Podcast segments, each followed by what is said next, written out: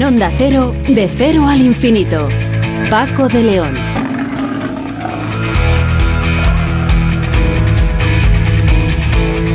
Señoras y señores, muy buenas madrugadas y bienvenidos a esta cita que mantenemos cada semana aquí en Onda Cero, de cero al infinito, disfrutando de este verano del 21, donde, atención, los pronósticos auguran fuerte calor en los eh, próximos días a lo largo de todo el fin de semana. Así que ya saben, a combatirlo como buenamente se pueda, quizá con un buen chapuzón y bebiendo líquido, que es algo que no hay que olvidar. Hoy vamos a empezar en nuestro programa hablando con la doctora Ana Mínguez Hola Hondo, que es neuróloga del Hospital Universitario Donosti de San Sebastián. Con ella hablaremos de la migraña, una patología que afecta a más de un millón y medio de personas en nuestro país. Recientemente se ha celebrado una reunión de neurólogos en Zaragoza en la que han tratado este tema, el tema de la migraña y el entorno laboral, ya que esta enfermedad provoca un absentismo justificado bastante considerable. Con el profesor de la Fuente vamos a hablar del nuevo sistema educativo o el nuevo plan de estudios, eh, ya que eh, nuestro colaborador se muestra contrario a este nuevo plan el, en el que en determinados cursos de secundaria dejarían de impartirse las matemáticas como asignatura autónoma. Él, como docente, nos explicará por qué, a su juicio, esto es una barbaridad para nuestro sistema educativo. También vamos a hablar con Sonia Alda, que es profesora de Relaciones Internacionales de la Universidad Pontificia de Comillas. Analizaremos la situación que está viviendo, que se está viviendo en Cuba. ¿Qué pide realmente el pueblo cubano? Estas protestas de ahora vienen de, de antes. ¿Podría ser la pandemia el detonante de estas protestas? Se ha iniciado tal vez un camino sin retorno hacia un cambio político, o para ser más exactos, hacia una democracia. Con Sonsoles Sánchez Reyes hablaremos hoy de la primera máquina del tiempo en la literatura, una primera máquina del tiempo que es española. Es una sorprendente historia porque ¿quién no ha soñado alguna vez precisamente con ir hacia adelante o hacia atrás en la historia. Vamos a hablar también con José Ramón García Guinarte, que es profesor licenciado en Filosofía y Ciencias de la Educación, especialista en programación neurolingüística e hipnosis clínica. ¿Es posible evitar las faltas de ortografía mediante un sistema sencillo y apto para todos? Pues parece que sí, eso es lo que pretende y lo que, insisto, parece que consigue el sistema de inteligencia ortográfica o SIO.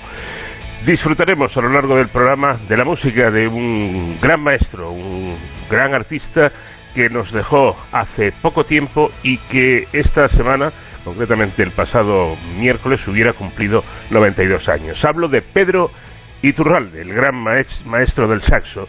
En este viaje que hacemos por el conocimiento, pilota la nave el comandante Luciano Branca y les habla Paco de León. Empezamos.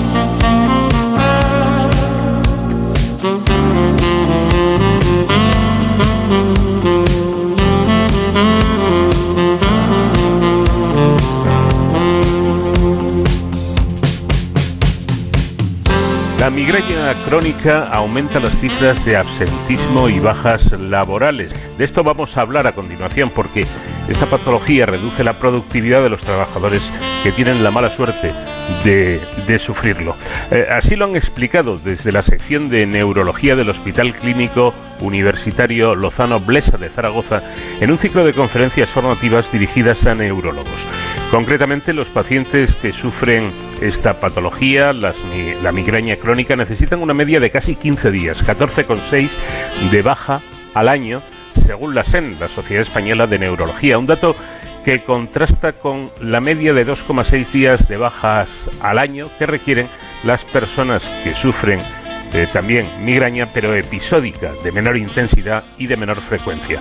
A estas cifras se suman las conclusiones de un estudio internacional que confirman la relación lineal entre el número de días de migrañas al mes y el número de días de absentismo o reducción de productividad. Según los especialistas, la mayor o menor interferencia de la migraña crónica en el trabajo viene determinada por factores como los turnos laborales y si ésta condiciona una mala higiene del sueño o del nivel de estrés. Además, también influyen las características del entorno laboral, como si hay una luz excesiva, un ambiente ruidoso o incluso determinados olores.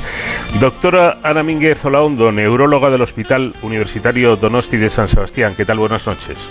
Buenas noches, buenas noches. Encantada de estar aquí. Un placer. Bueno, vamos a empezar, como suele ser lo más adecuado, por el principio. ¿Qué es? Todos, tenemos una idea, ¿no? Pero ¿qué es técnicamente la migraña?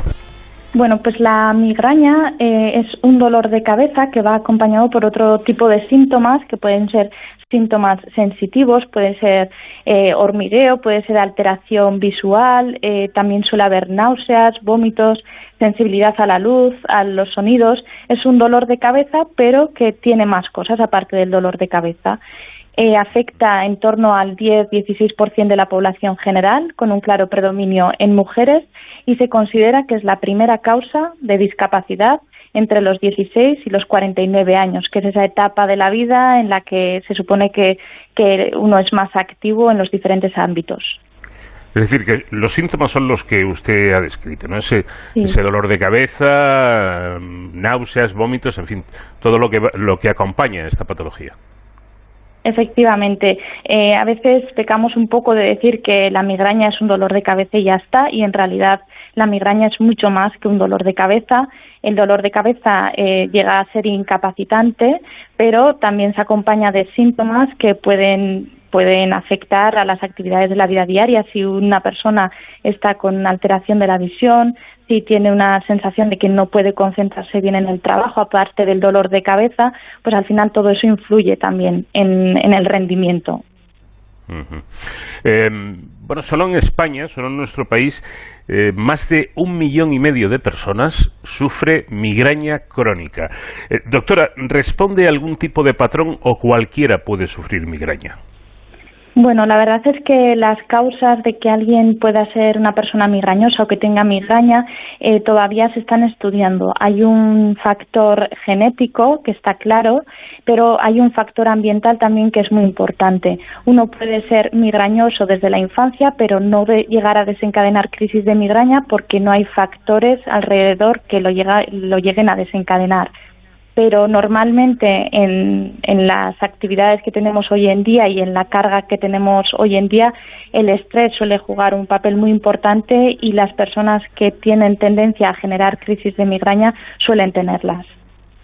Es decir, que por lo que usted dice, mm, no hay, no hay un perfil típico en cuanto al momento de la aparición de la, de la migraña. Puede aparecer en niños o en personas más adultas, ¿no? Efectivamente, normalmente se suele conocer más en la, en la edad adulta, pero también tenemos niños que sufren de esta dolencia. Eh, es, es em, una patología, por lo tanto, mm, que puede llegar a ser muy discapacitante, ¿no? Efectivamente, y además es muy difícil conocerla porque normalmente cuando uno se fractura un hueso es algo que se ve y que todo el mundo lo entiende pero el dolor de cabeza como tal, cuando alguien con migraña dice me duele la cabeza, eh, prácticamente a todo el mundo nos ha dolido alguna vez la cabeza, pero es que la migraña no es solo el dolor de cabeza que podamos tener un día normal, sino que, como hemos comentado, son hay más síntomas y, y hay una mayor afectación. Entonces, sí que eh, hay una gran labor por hacer todavía para conseguir concienciar a la sociedad de lo que es la migraña y del impacto que supone sufrir migraña tanto para la persona como para el entorno, ¿eh? porque al final los familiares de los pacientes que tienen migraña y el entorno social de la gente que tiene migraña también sufre por estas personas porque se dejan de hacer actividades que, que tenían previstas o muchas veces también hay que reajustar la trayectoria profesional para adaptarla a la enfermedad, etcétera. Bueno, y no, no, solo, no solo esto, parece, que los pacientes, sobre todo los, los pacientes eh, adultos, eh, y puesto que en esta reunión ustedes eh, han tratado el tema de la migraña y el absentismo laboral, genera un sentimiento de culpabilidad, ¿no? Entonces la pregunta sería, doctora, ¿qué ocurre? Que se duda desde el punto de vista laboral de, de esta patología de que una persona pueda estar incapacitada para ir a trabajar precisamente por la migraña. Eso es, eso es Paco. El problema en esto es lo que decíamos antes, no es algo que se vea, es algo que se siente y, es muy difícil explicar que porque hoy me duele la cabeza no voy a poder rendir al 100%. En la reducción de la productividad se debe al absentismo, o sea, a los días en los que no podemos acudir a trabajar, pero también al concepto de presentismo, que es ese concepto en el que la persona va a su lugar de trabajo, pero su productividad se ve reducida por, esa, por ese día de migraña se considera que hay un promedio de unos cuatro días, cuatro o cinco días hábiles al año por cada persona con migraña que pierde ese día de trabajo, aunque esté en el trabajo, incluso eh, puede haber hasta 12 días en los que uno sí que está trabajando, pero no está trabajando al 100% por, por la discapacidad que le produce la migraña. Claro. Claro, eh, quienes no tenemos migraña, pero, pero bueno, todos hemos tenido algún dolor de cabeza una vez, se imagina la tortura que puede llegar a ser trabajar eh, tanto si el trabajo es físico como, como si es eh, eh, intelectual, cuando tienes ese dolor, ¿no? cuando estás padeciendo ese dolor. Pero hay otro aspecto muy importante que no, no hay que pasar por alto y es el socioeconómico, ya que, según relatan ustedes, el gasto por paciente y año se eleva a cerca de, de 13.000 euros. Eso es. En estudios europeos se ha calculado que los costes de la migraña son sobre todo costes indirectos, no tanto el gasto que genera por el hecho de tener que comprarme la medicación para la crisis de migraña, sino más pues por el tema que decíamos del presentismo, del absentismo. Eh, se considera que el gasto, el coste total de la migraña en un 72, un 90% es costes indirectos, cosas que le cuesta a la sociedad, que no nos estamos dando cuenta, pero que está siendo por, mm, no estar tratando de forma adecuada a, estos pacientes. En España se ha llegado a calcular una pérdida de unos 20 millones de jornadas laborales al año, lo que se traduce en una pérdida de unos 2.000 millones de euros. Entonces estamos hablando de, de cifras realmente importantes para algo que no le damos el valor que, que deberíamos darle ¿no? en el día a día. Yo me imagino esa cantidad que se pierde por esta causa eh, invertido en investigación sería genial, ¿no?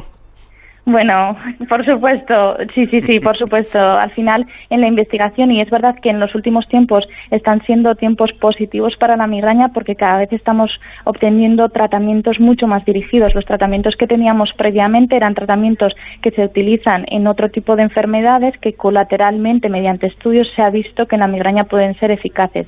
Y a día de hoy es verdad que tenemos tratamientos única y exclusivamente para la migraña. Y eso ha supuesto un avance muy importante porque van dirigidos a las moléculas que participan en el proceso de la migraña y con eso pues evitamos otro tipo de efectos secundarios eh, que suelen ser bastante frecuentes en los fármacos que han sido más habituales hasta ahora. ¿Qué debería hacer una persona que eh, padezca migraña volviendo al ámbito laboral? ¿no? Debe solicitar un informe del médico, del especialista que eh, atestigue que padece esta patología y que por lo tanto si no rinde en el trabajo o incluso un día no puede ir a trabajar no es porque no quiera sino porque no puede Sí, la verdad que eso todavía nos cuesta un poco a nivel laboral eh, en los centros de trabajo. Yo creo que cada vez hay una mayor conciencia, pero todavía estamos un poquito reticentes por lo que decíamos antes, porque no es algo objetivable y es algo que te cuenta la persona, pero que en realidad le estás viendo pues como le ves siempre. Entonces es, es difícil de entender a no ser que uno mismo lo padezca o que tenga alguien cercano que lo padezca. De todas formas, lo primero que habría que hacer en el entorno laboral es intentar un poco mejorar su entorno, pues ajustando la luminosidad de la pantalla del ordenador o cuidando la higiene postural o incluso teniendo en cuenta que seguramente su médico ya le ha indicado la medicación que tiene que tomar para las crisis, pues tener esa medicación a mano para si empieza con el dolor o empieza con los síntomas previos al dolor que hemos eh, comentado previamente para tomar cuanto antes la medicación y así paliar la crisis, etcétera. Eh, la buena adherencia al tratamiento es indispensable y implicarse en el seguimiento uno mismo de su enfermedad también es indispensable para intentar controlar el efecto que puede tener la migraña en la persona que lo padece. Y si a pesar de todo eso vemos que efectivamente pues los cambios de turno, los cambios de horario, la, la dificultad para poder hacer una vida rutinaria pueden ser los factores que puedan estar, pues eso, ¿no? Afectando a que haya más crisis de migraña, pues habría que hablar con con la persona responsable de, la empresa o de donde estemos trabajando, pues para contarle la situación y para tener también una actitud proactiva, ¿no? Pues efectivamente igual mañana no puedo venir a trabajar porque estoy con la crisis de migraña, pero eh, puedo pues puedo intentar solventar esas horas de trabajo que me faltarían de otra forma. Entonces yo creo que eso yo creo que es hoy en día y además con todo lo que hemos pasado de, lo de la pandemia, que hemos intentado todos reajustarnos a la realidad, yo creo que cada vez estamos más sensibilizados y se puede hacer.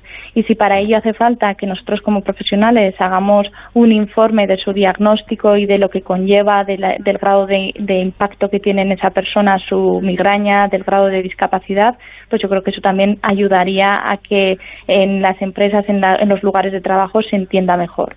El impacto que supone la migraña crónica en el ámbito laboral y en general en la calidad de vida de los pacientes es evaluado por, ustedes, por los neurólogos, a través de diferentes herramientas. ¿Cuáles son? Bueno, pues en primer lugar yo creo que lo más importante, eh, sobre todo en la consulta, es preguntar al paciente, al propio paciente, en qué ha cambiado su rutina o qué cosas ha tenido que dejar de hacer por culpa de la migraña. A veces nos centramos mucho en, bueno, en ver si en la exploración física vemos algo que nos llame la atención o ver si los resultados de las escalas eh, han mejorado o han empeorado y muchas veces es el propio paciente el que nos va a contar cómo está. Entonces, la primera pregunta debería ser ¿cómo, cómo estás los días que no tienes migraña y cómo estás los días que tienes migraña, qué has dejado de hacer y ver si podemos hacer algo porque a veces igual nos centramos en que una persona pueda hacer ejercicio físico a diario, igual no es una persona que tenga que hacer ejercicio físico a diario. O, o eh, la, la idea cuando se le pregunta a la persona es intentar personalizar, intentar que sea de una forma un poco más dirigida a la persona que tenemos enfrente. Entonces, una vez de que ya sabemos qué es lo que ha dejado de hacer y cuáles son sus objetivos con el tratamiento que le indiquemos, eh, las herramientas nos pueden ayudar a ver un poco esa evolución. Son herramientas ya validadas a nivel europeo, a nivel internacional, que podemos utilizar, pues, por ejemplo, para ver cómo ha cambiado el impacto en la migraña mediante el tratamiento que le hemos propuesto o cómo ha cambiado el grado de discapacidad, eh, cómo afecta en la calidad de vida eh, la migraña, etcétera. Al final son herramientas que nos pueden ayudar a dar ese punto objetivo a la evolución que tiene la persona con su migraña. ¿Se conocen, por cierto, las causas de la migraña? Bueno, es lo que decíamos antes. Eh, hay un factor genético que es importante, un factor familiar que sí que es importante, hay un factor ambiental que es fundamental y luego hay otras características que la verdad es que aunque estamos en ello y estamos intentando buscar, todavía no, no tenemos la respuesta. Yo creo que al final es una mezcla de diferentes factores y según la persona pues le afecta más unos factores que otros. Todavía estamos en ello. ¿Qué tratamientos existen? Existen, eh, bueno, históricamente se ha centrado mucho en la migraña en los tratamientos farmacológicos y la verdad es que lo que comentábamos antes sí que hay muchos tratamientos farmacológicos, hay muchas opciones y eso es muy positivo porque hace unos años al paciente con migraña no se le ofrecía apenas nada y ahora sí que se le pueden ofrecer muchas cosas y ahora se tiende más a la personalización, intentar conocer bien las características que tenemos eh, de, de, la persona que tenemos delante para que el tratamiento indicado sea lo más personalizado posible. Entonces existen fármacos orales existen fármacos pinchados y existen fármacos como tratamientos preventivos o tratamientos para únicamente los días de dolor de cabeza y ya está. Y luego eh, en los últimos, en el último año, en los últimos dos años, se han, eh, han salido al mercado nuevos fármacos que son fármacos pinchados, que son lo que comentábamos antes, fármacos muy específicos para la migraña y que nos están dando resultados muy positivos. Y luego, todo esto serían los fármacos. Pero existe también la otra parte, la parte, la parte no farmacológica, que cada vez está teniendo más importancia y que vemos que cada vez tiene un papel más relevante en el tratamiento de la migraña, como es los hábitos de vida, hábitos alimentarios, eh, ejercicios que puedan estar dirigidos a poder modular el efecto que tiene la migraña en nuestro día a día, como es el biofeedback, el neurofeedback, etcétera. ¿Se puede llegar a controlar? Quiero decir, un, paciente con migraña puede llevar una vida eh, lo más normal posible. Sí, eh, yo considero que sí que se puede llegar a controlar, lo que pasa que sí que requiere mucho esfuerzo. Aparte de una buena adherencia al tratamiento indicado, hay que implicarse mucho en el seguimiento, tanto el paciente como el profesional que lo lleva. Eh, hay que conocerse muy bien eh, como paciente eh, para saber cuáles son los factores, porque al final, a nivel general, podemos darle recomendaciones, pero luego quien mejor se conoce es uno mismo y eso implica pues una autoobservación durante un tiempo para ver qué cosas le pueden afectar y qué cosas no. Entonces, sí que, vamos, eh, yo creo que hay un eh, hay algo muy positivo en la migraña que podemos llegar a modularla, no, no a quitarla del todo, pero sí que podemos llegar a modularla y esa sensación de control de que una persona cuando le viene la crisis de migraña sabe lo que tiene que hacer, sabe qué, es, qué medicación tiene que tomar o sabe qué es lo que tiene que hacer en ese momento, eso da esa sensación de control que ayuda a llevar mucho mejor la migraña. Y una última pregunta, doctora. Un paciente con migraña en pleno brote, en pleno ataque de, dolor, ¿qué, nivel de dolor puede llegar a soportar? Bueno, eh, utilizamos la escala del BAS, que es eh, del 0 a 10. 0 es nada de dolor y 10 es un dolor como para tirarse de la ventana de lo insoportable que, que es, y así lo explicamos. Y normalmente mm, los pacientes refieren que es 10. En la crisis de migraña es 10. Entonces, sí, sí, suele ser el dolor máximo eh, incapacitante, insoportable. Sí, la verdad es que, de hecho, la Organización Mundial de la Salud incluye la migraña entre los trastornos más discapacitantes y considera que una crisis de migraña equivale a un día de, de estar parapléjico, a un día de estar ciego. O sea, por la discapacidad que supone y por la incapacidad que supone la crisis de migraña. Bueno, pues con, con esto que nos está contando nuestra invitada, quizás sería un buen momento para pedir a empresarios y a la propia sociedad que, entendamos un poco más ¿eh? a las personas que padecen esto, que no es ninguna tontería. Eh, como muy gráficamente ha explicado la, la, doctora, en esa escala del dolor de, del 1 al, al 10, el 10 equivaldría a un dolor tan insoportable que te invitaría a, tirarte por la ventana, ¿no? A, perder la vida antes de seguir soportando ese dolor. Bueno, pues eso es lo que soportan en ocasiones estos pacientes, por lo tanto hay que apelar a esa comprensión, comprensión porque no es, no es ninguna cuestión baladí. Doctora Anne Mínguez Olaondo, neuróloga del Hospital Universitario Donosti de San Sebastián, ha sido un placer charlar con ustedes, con usted y aprender sobre todo acerca de esta patología. Muchas gracias. Muchísimas gracias y gracias a ustedes también por este tipo de iniciativas que dan un poco mayor visibilidad a la migraña, que es lo que yo creo que ahora mismo hace falta para obtener una mayor conciencia social.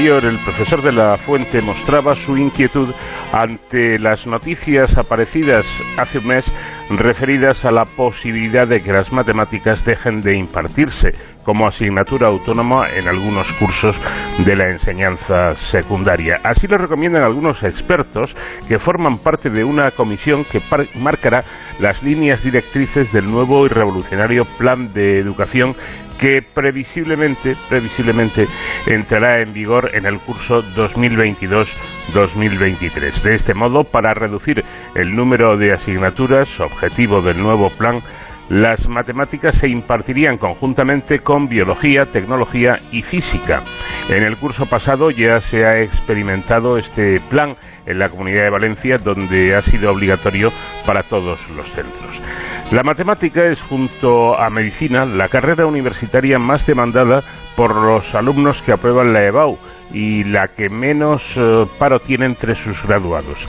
Por eso sorprende que se trate de diluir o de minimizar sus contenidos y aspectos formativos para que se convierta en un simple instrumento que desarrolle el resto de disciplinas científicas, quedándose sin entidad propia. Bueno, pues para hablar de este tema que tanto interés y debate está suscitando, y no solamente en el ámbito educativo, contamos ya con la presencia del profesor de la Fuente. José David, buenas noches. Eh, buenas noches tengas, Paco, así como nuestros oyentes. Creo que el objetivo de hacer más cercana la educación a los problemas y fenómenos del mundo de hoy es muy acertado. El mundo ha dado un vuelco considerable en todos los aspectos de la vida en estas últimas décadas y la educación, por tanto, debe formar a nuestros jóvenes para afrontar los problemas y retos que esta sociedad les va a demandar. Si esto es lo que pretende la nueva ley, estoy de acuerdo con este objetivo, pero no comparto en absoluto la propuesta de eliminar la matemática como asignatura propia en algunos cursos.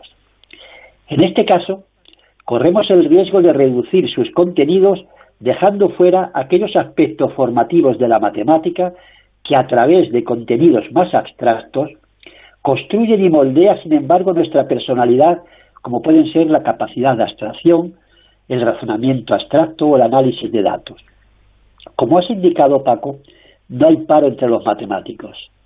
Antes, cuando yo acabé la carrera, el 90% nos dedicábamos a la enseñanza, pero ahora tan solo la tercera parte. El resto están trabajando en empresas y en muchos casos realizando funciones específicas sobre contenidos que no vieron en la carrera. ¿Por qué entonces los eligen las empresas? No por criterios de conocimientos específicos, sino por su capacidad para asimilar conocimientos y por su destreza a la hora de plantear estrategias, modelizar situaciones y resolver problemas.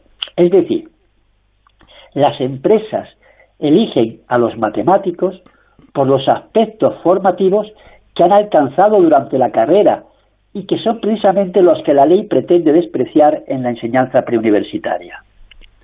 Luego las empresas van en dirección contraria al previsible plan que propondrá la nueva ley de educación que prescinde de los valores formativos que esta disciplina ofrece parece claramente que es un error. Creo que la educación debe ser mucho más que una simple preparación para ejercer una profesión. Desde luego, desde mi punto de vista, debe proporcionar los elementos que nos permitan madurar, ser más libres y ejercer nuestra condición de ciudadanos. Y en este objetivo, la matemática tiene mucho que ofrecer, puesto que es mucho más que medir y que contar. En efecto, Paco. Cada día hay alguien que intenta manipularnos con datos disfrazados o intencionadamente mal interpretados. Puede ser en el mundo de la política.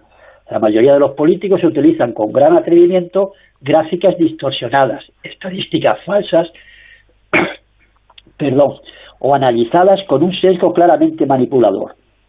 El engaño también se da en el mundo de la publicidad. Muchas ofertas que nos llegan lanzan mensajes falsos y ocultan la letra pequeña para engañarnos la manipulación se da también en los medios de comunicación. Yo me pregunto, ¿por qué las encuestas preelectorales difieren mucho según la ideología del medio que los traspasa? Estamos viendo que las encuestas, más que informar, se han convertido en instrumentos para dirigir la opinión de los electores. por no hablar de las empresas de electricidad, de plataformas de televisión o de líneas de móviles que nos martillean constantemente llamándonos con promesas de que solo se van a cumplir unos meses y luego nos tienen cogidos con la permanencia durante años. Por cierto, Paco, ¿cómo consiguen nuestros teléfonos, nuestros números de teléfono estas empresas? ¿No nos debería proteger la ley de protección de datos? Pues bien, para estar alerta y no caer en estas manipulaciones o engaños que se nos ofrecen a diario, no hay nada mejor que tener la capacidad de crítica y el rigor que nos ofrece la matemática. Una persona con una formación matemática es más difícilmente manejable y, por tanto, puede ejercer mejor su condición de ciudadano, como has dicho, desde una postura crítica y ser así más libre. Bueno, el ejemplo que has puesto de los teléfonos, eh, yo creo que has dado el, con la tecla, ¿no? Porque es curioso que por ejemplo, en, en, mi caso y en mi empresa, como me imagino que ocurre en todas, la clave de tu ordenador para, para trabajar hay que cambiarla eh, con mucha frecuencia precisamente por la ley de protección de datos. Y estamos hablando de que es un ordenador que utilizas tú solo y que como mucho es la empresa la que puede tener acceso a él. Bien, me parece muy bien que se aplique esa ley de protección, pero ¿cómo consiguen estas empresas nuestro número personal de, de teléfono? Ahí no se protegen los datos, ahí no se aplica la ley, eh, habría mucho que hablar al respecto. Y estoy de acuerdo con tu planteamiento de la matemática como, como, asignatura propia, como ha sido toda la vida. No se debe mezclar con, con otras si no queremos despreciar los aspectos formativos, eh, como comentábamos, que nos ofrece. Es como si se enseñara la lengua española simplemente a base de leer textos de historia. La matemática y la lengua española son las dos asignaturas básicas para el aprendizaje del resto de las demás y por eso deben impartirse de forma independiente. Pero hagamos, eh, David, una, una crítica a la formación del aprendizaje actual de la matemática.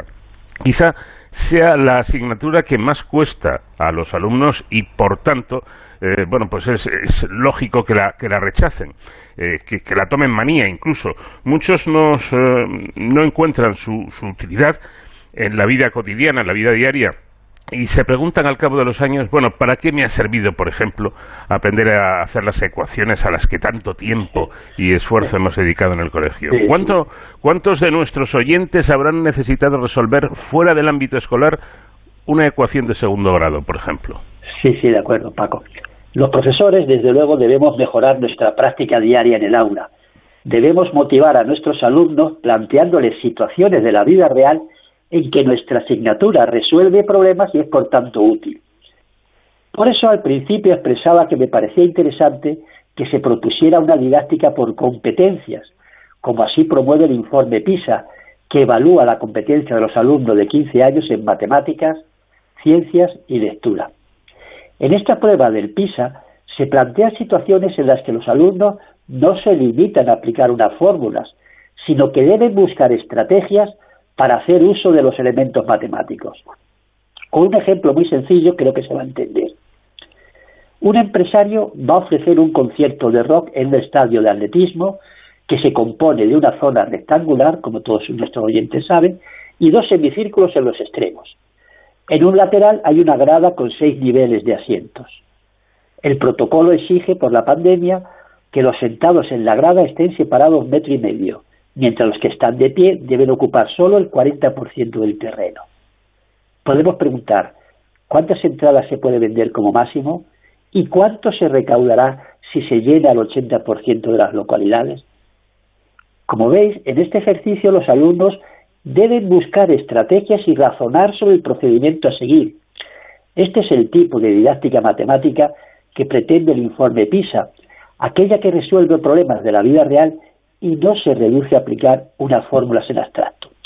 Pero estarás conmigo, Paco, en que para llegar al resultado final, los alumnos antes deben haber aprendido la equivalencia entre distintas unidades de medida, la fórmula del área de un rectángulo y de un círculo, o el cálculo del tanto por ciento, conceptos matemáticos que suponen un cierto grado de abstracción y por tanto no se pueden ni eliminar ni diluir entre otras asignaturas.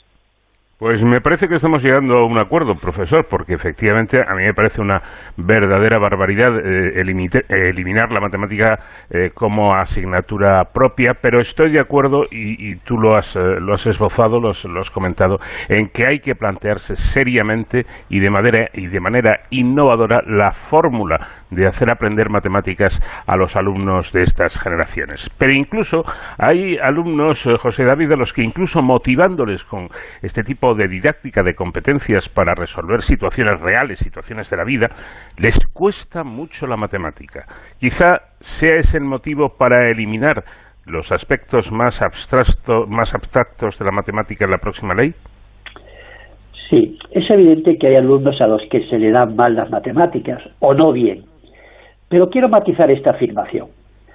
Muchos alumnos han tenido una experiencia muy negativa en esta asignatura y se bloquean solo con nombrarla, haciendo difícil, por tanto, su aprendizaje. Y creo que en muchos casos esto se debe a una experiencia negativa, fenómeno que en psicología se denomina indefensión aprendida. Para confirmar esta teoría se han realizado múltiples experimentos, incluso con animales. Veamos uno que realizó, uno muy curioso que realizó una profesora. Sin que los alumnos lo supieran, dividió la clase en dos grupos, uno y dos, en cada uno había alumnos con buenas y malas notas en proporciones análogas, es decir, no los clasificó según sus calificaciones. Propuso un ejercicio de razonamiento lógico muy sencillo al grupo 1 y otro muy difícil al grupo 2. A los pocos minutos dio la respuesta y preguntó que levantaran la mano quienes lo habían resuelto. Lo hicieron todos los del grupo 1 los del grupo sencillo, y solamente una minoría del 2 levantaron la mano. A continuación, les entregó una segunda prueba con un ejercicio de nuevo sencillo al grupo 1 y difícil al 2. ¿Y qué pasó? Que se obtuvo un resultado parecido. Y por último, y aquí está lo interesante, propuso un tercer ejercicio, esta vez de dificultad media y el mismo para todos. Lo sorprendente es que de nuevo más alumnos del grupo 1 lo resolvieron. ¿Por qué, Paco, ocurrió esto? Bueno, unos alumnos, al resolver los dos primeros ejercicios, habían adquirido seguramente confianza en sí mismos, mientras que los que habían fallado en las pruebas anteriores se habían, digamos, bloqueado pensando que eran incapaces de resolverlos. Exacto. Es un hecho que nuestras experiencias previas influyen mucho en nuestro comportamiento, no solamente en matemáticas, sino yo creo que en todos los aspectos de nuestra vida. Fíjate, Paco, en el mundo del deporte. En una semifinal del último Wimbledon, Sapovalov se enfrentaba a Djokovic, que le había ganado en todas las ocasiones anteriores. Esta experiencia negativa previa le atenazó en los tres sets, en cada uno de los cuales jugó brillantemente y estuvo a punto de ganarlos, pero en el último juego se le encogía el brazo, como se dice, y cometía muchos errores. Mentalmente se sentía incapaz de superar esa barrera de desconfianza que le habían generado los encuentros previos con Djokovic. La indefensión aprendida le hizo perder el partido. Y tú sabes, Paco, lo que le ocurre al Atlético cuando juega contra el Madrid. Recuerda, por ejemplo, los últimos momentos de las dos finales de Champions en que se han enfrentado recientemente. Sí, sí, pero no solo, no solo al Atleti. Eh, podríamos poner muchos ejemplos. Hubo una época en la que le ocurría al, Real Madrid con el Barça. Incluso el propio capitán entonces y portero Iker Casillas públicamente lo reconoció. Dijo, nos bloqueamos ante el Barcelona. Aquella época en que nos metían 5-1 o 5-0 o, 3-1 y, llegan a, reconocerlo los jugadores cuando no tienen eh, incluso esa, esa bendición, por así decirlo, esa confianza del míster, del entrenador, pues lejos de motivarse para entrenar más, para eh, mejor, pues se vienen abajo y grandes jugadores pueden hacer temporadas realmente nefastas. Sí, sí. La indefensión aprendida. Es que yo no valgo para las matemáticas, dicen muchas personas. Estoy seguro de que tienen una experiencia muy negativa en sus primeros pasos en esta asignatura y sería por tanto interesante indagar en su historial. Muchas de estas indefensiones aprendidas se deben a nosotros, los profesores que no creamos un ambiente distendido y agradable en el aula. Si a un alumno o alumna lo machacamos diciéndole que es un burro, que no se le dan bien las matemáticas, al final el alumno o alumna se queda convencido de esta afirmación para toda su vida. Sin embargo, mi experiencia me dice que todos llevamos dentro un matemático, mejor o peor, pero un matemático que hay que potenciar.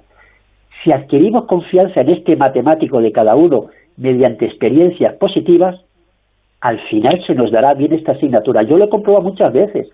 Los alumnos no se motivan por la amenaza de un suspenso, sino sobre todo por la confianza que le da el profesor o profesora. Valorar en un alumno lo que hace bien, aunque sea poco, pero valorarlo es ganarnos su autoestima. Trabajar desde lo positivo es una cualidad de cualquier profesor. Los alumnos nos deben ver como personas que les vamos a ayudar a mejorar y no simplemente a examinarlos. Tenemos que quitar tensión en el aula también con las notas. Si un profesor suspende un examen al 70% de los alumnos, debe dedicar más horas a esta materia y no pasar a otro tema como si no hubiera ocurrido nada. Sí ha ocurrido. Los alumnos simplemente no han asimilado el tema y debemos insistir los profesores más en él. Y no pasa nada. No pasa nada, efectivamente, y estoy de acuerdo contigo. Cuando un profesor eh, eh, suspende a una gran mayoría de, los alumnos de, una clase, quizá deba plantearse que a lo mejor él también tiene un poco de culpa, que no sabe eh, llegar al alumno y que no sabe explicarlo de manera que esa explicación se haga atractiva y comprensible para los alumnos. Hombre, eh, no hay, hay que reconocer, hay que reconocer, creo yo, que la matemática no es, no es una materia sencilla, facilona, tiene sus dificultades. Y quizá, y con esto termino, y se lo pregunto al profesor que eres tú, mm, que ha dedicado gran parte de su vida a la docencia, eh, el, el alumno debe estar motivado, como tú decías, mm, no venirse abajo y estar preparado desde el inicio. ¿no? Yo creo que la base de las matemáticas, desde los primeros cursos, es muy importante para cuando se llega a épocas o a cursos donde la dificultad aumenta. Exactamente, Paco. La matemática, lo, más importante son los primeros cursos. Es decir, desde que un niño tiene seis o siete años, esa base en matemáticas, esa confianza en que él puede superar las matemáticas, va a ser una base muy importante para los cursos posteriores. Es que la matemática, esa es la dificultad, es una asignatura acumulativa. Y si un alumno llega, por ejemplo, a cuarto de la ESO, y el cuarto de la ESO lo entiende muy bien, pero no puede desarrollar el temario porque no tiene la base previa, pues no sirve de nada. De ahí la importancia, vuelvo a insistir, y ya termino con esto, Paco, en que la nueva ley no tiene que eliminar la matemática, sino al contrario, potenciar y potenciar también la formación de los profesores. Interesante, sin duda. Gracias, profesor, y te espero la próxima semana. Vale, un abrazo, Paco, para ti y todos los oyentes. Como el perro y el gato, un programa educativo, solidario y muy divertido. Gracias, Taboada, me parece fantástico. Pues mira, a partir de hoy a todos los ganadores de alguno de los concursos se incluirá esta pues selecta chapa, tío. me voy a Recuerda ir a la calle con bolsita claro. a recoger la caquita y no te manches las manitas. No me Para que no te manches las manitas. Recuerda ir a la calle. Quiero darles las gracias desde aquí a una gente maravillosa que se llaman los cuatro de la empanadilla. Son unos rescatadores voluntarios de felinos y que son seres humanos excelentes. Y lo que tenemos que pensar es que si queremos ayudar, podemos hacerlo. Como hacen ellos, como hace la gente que no mira para otro lado. ¿Sabes cuál es el pez que hace que los monos salgan de las cuevas? El salmonete. ¡Ah! Espera, voy a consultar con el equipo. ¿Es de los mejores que hemos escuchado? Sin duda, tío. Como el perro y el gato, con Carlos Rodríguez. Sábados a las 3 de la tarde, domingos a las 2 y media y siempre que quieras en la app y en la web de Onda Cero. Me tenéis cada fin de semana más enganchada. Patrocinado por Menforsan, los especialistas en cuidados, higiene y cosmética natural para las mascotas. Te mereces esta radio. Onda Cero, tu radio. Las mejores ficciones sonoras en Onda Cero con el sello de Carlos Alsina. Tengo que consultarte una cosa, le dice secretamente. Sé que debemos sacrificarlo todo por la causa, pero a veces se le presenta a uno un caso de conciencia difícil de resolver. Para mí no hay más conciencia que la estrictamente revolucionaria. A sangre y fuego, Milagro en la gran ciudad, El mago de Oz, Celia en la revolución. Cómpreme una radio. Buen día, ovejero. Buen día, señor. ¿Salió usted a caminar temprano? No, no, no camino. He pasado la noche en la cueva. Mi esposa está dentro. Ha parido un crío. Moreno y menudo. Mm, el parto es una experiencia dura. Revive donde y cuando quieras las mejores ficciones sonoras de la radio creadas por Carlos Alsina. En la web y en la app de Onda Cero. Tenga vuestra merced a bien, mi señor Don Quijote, darme el gobierno de la ínsula que en esta rigurosa pendencia se ha ganado. Advertid, hermano Sancho, esta aventura y las semejantes a esta no son aventuras de ínsulas, sino de encrucijadas. Te mereces esta radio. Onda Cero, tu radio.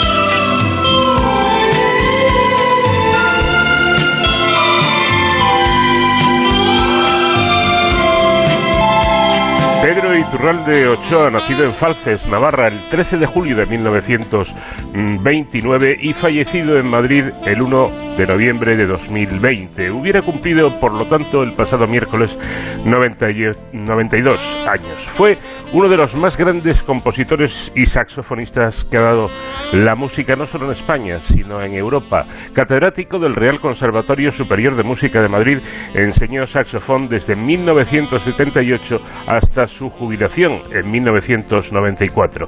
Es además el único español, junto con Tete Montoliu, incluido en el Diccionario de Jazz de Larousse. Iturralde se inició los estudios musicales a temprana edad, haciendo su debut como saxofonista con solo nueve años. Su formación autodidacta incluye saxofón, clarinete, piano, guitarra y violín. A los 13 años, Iturralde ya toca como músico profesional en los pueblos de Navarra, a los 16, un contrato en un café de Logroño le permite ampliar sus estudios de violín y piano. Un año después ya está tocando en conciertos nacionales en una orquesta dirigida por el pianista Francisco Manuel Ayo. A los 18 años se realiza, empieza a realizar una gira por el extranjero y a su regreso a España decide obtener el título superior de saxofón, atención, examinándose en un año de carrera completa. Fue en el Conservatorio Superior de Madrid en el año 1964 y poco después formaría su icónico grupo, Pedro Iturralde Quartet. Con 20 años compuso la pequeña Carla para saxofón y piano acompañante. Más adelante publicó versiones de dicha obra para cuarteto de saxos y clarinetes quinteto de viento, orquesta de cuerda y banda sinfónica. En esta época, en 1948, realiza su primera gira fuera de España. Tras eh, visitar Líbano, en Grecia permanece durante un año y en ese tiempo aprendió el idioma, aprendió el griego y se inspiró para componer pues una de sus grandes obras, su suite Hellenic. También viajó por Turquía, Italia, Francia y Alemania hasta su regreso a Madrid. A principios de los años 60, Iturralde trabaja como músico de estudio, pero también con una banda de jazz donde toca el saxofón, el clarinete, la guitarra y hasta se atrevió como cantante. Las primeras grabaciones publicadas de Iturralde se realizan en el año 1961 cuando se integra la orquesta Manny Kelly liderada por la cantante norteamericana Audrey Gray. El grupo, formado por músicos de diferentes nacionalidades, edita dos EPs de rock y twist en los que aparecen las primeras composiciones propias del saxofonista. Un año después aparecen también los primeros EPs de Iturralde ya como músico en solitario, con un sonido similar donde combina temas propios y versiones de canciones tradicionales. En estas fechas también comienza su actividad con su cuarteto en el, eh, de jazz en el Whiskey Jazz Club, donde toca casi a diario durante una década, con músicos como Donald Byrd, Lee Konitz, Hampton Hughes, Jerry Mulligan y Tete Montoliu, experimentando incluso la, fusión de flamenco y jazz junto al extraordinario guitarrista Paco de Lucía. Su talento le permite tocar todos los palos, todos los estilos, desde el jazz hasta el flamenco. Sin embargo, hoy nos vamos a centrar en el Pedro Iturralde más comercial, terreno terreno este, en donde hizo verdaderas joyas de grandes clásicos como este Can't My Eyes of You.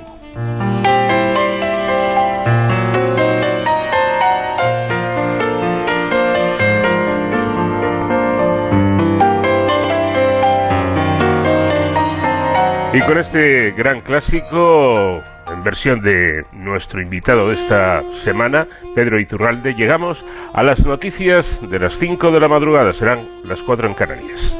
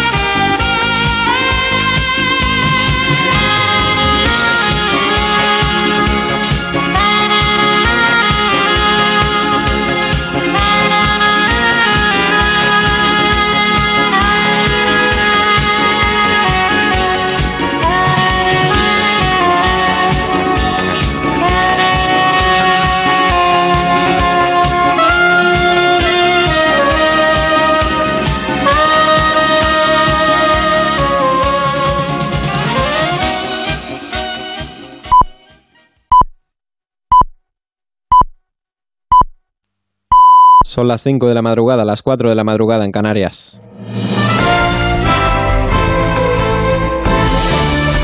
Noticias en Onda Cero.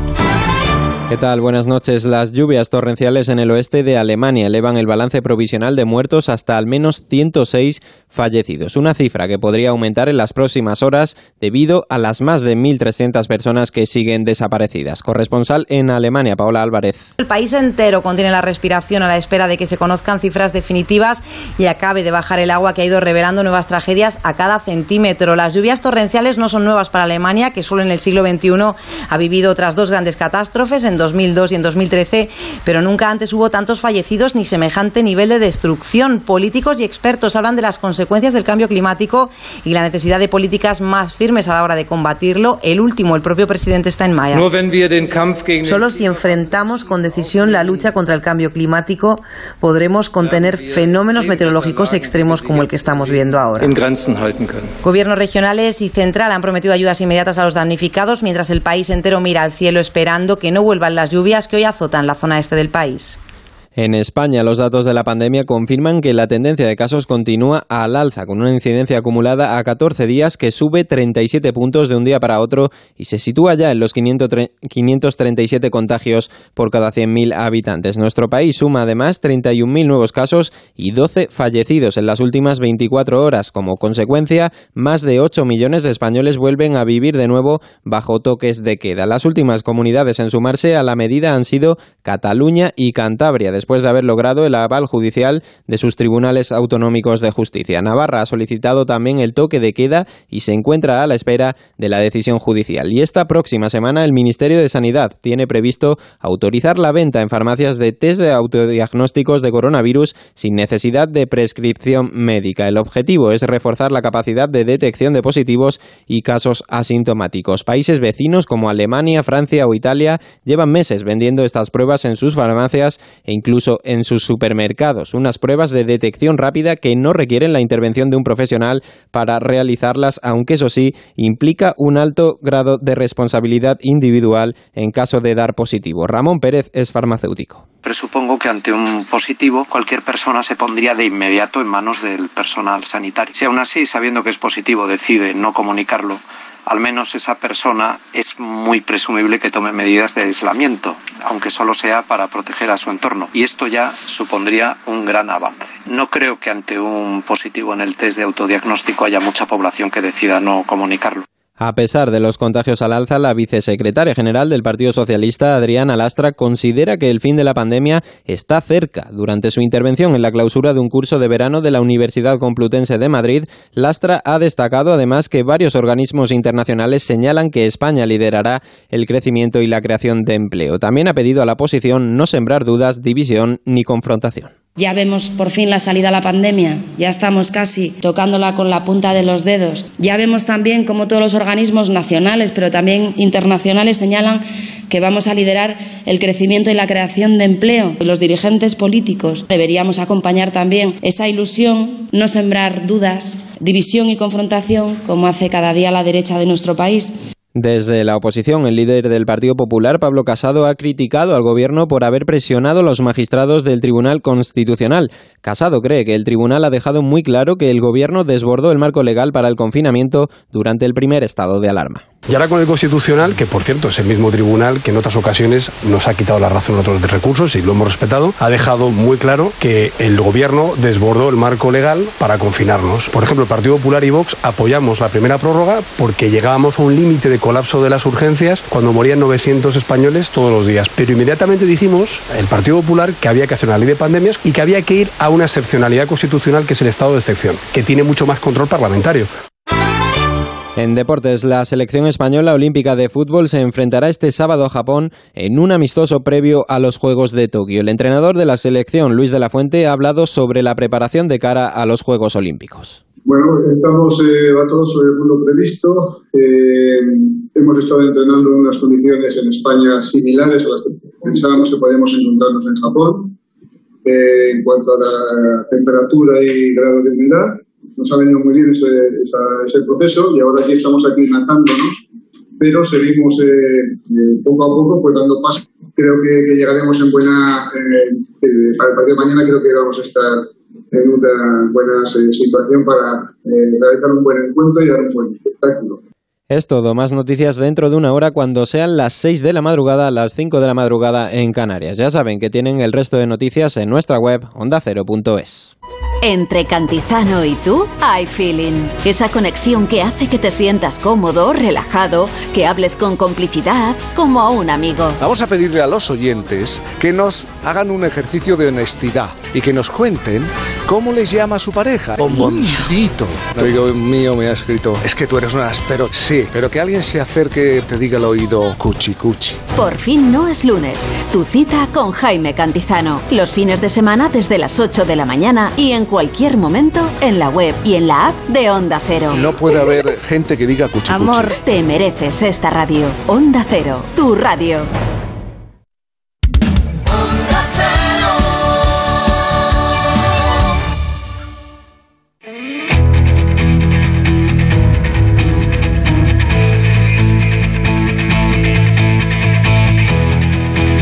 En Onda Cero, de cero al infinito. Paco de León.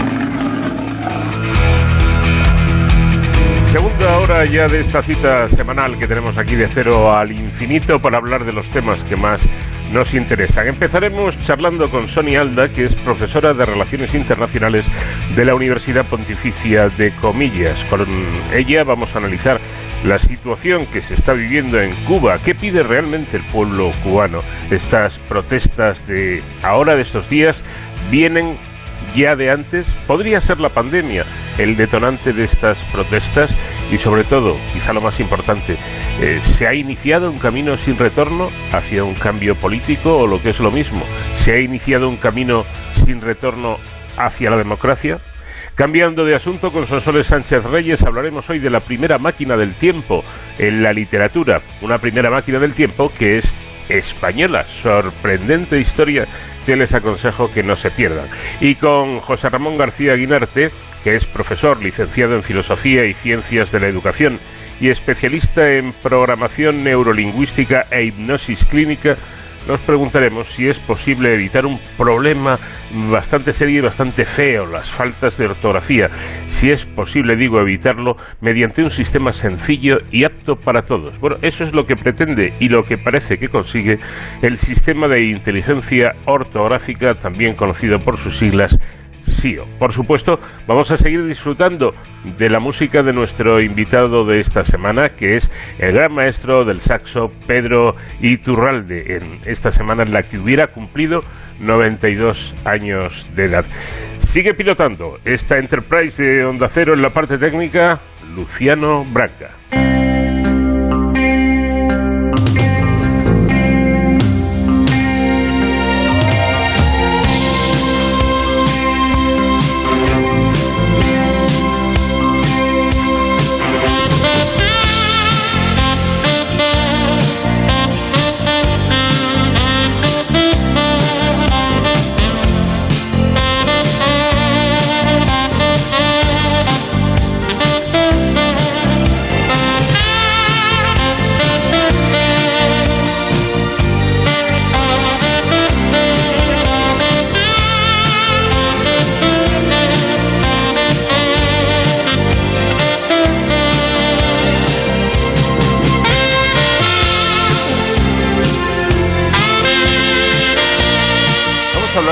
Cuba porque ese país tan entrañable para, para nuestro, para, para España, que tanta vinculación tenemos con él, está viviendo momentos realmente difíciles a consecuencia del estallido social que sacó hace unos días a miles de manifestantes a las calles. Las noticias que van llegando con cuentagotas, eso sí, es que mm, la situación preocupa porque no es que haya detenidos, es que hay desaparecidos y bastantes saben ustedes que eso es absolutamente ilegal. Es decir, la policía puede detener a cualquier persona de manera legal, pero inmediatamente el detenido tiene el derecho inalienable de comunicar a alguien, a un familiar, a un amigo, a quien él quiera, dónde se encuentra, eh, además en cada momento de la detención. Es decir, si primero lo llevan a una comisaría, luego lo llevan a otra, luego lo llevan detenido ya a un lugar determinado, siempre en cada cambio de ubicación eh, el detenido tiene el derecho de poder comunicarlo a quien él considere oportuno. Esto en Cuba ahora mismo no está ocurriendo. Se habla de 100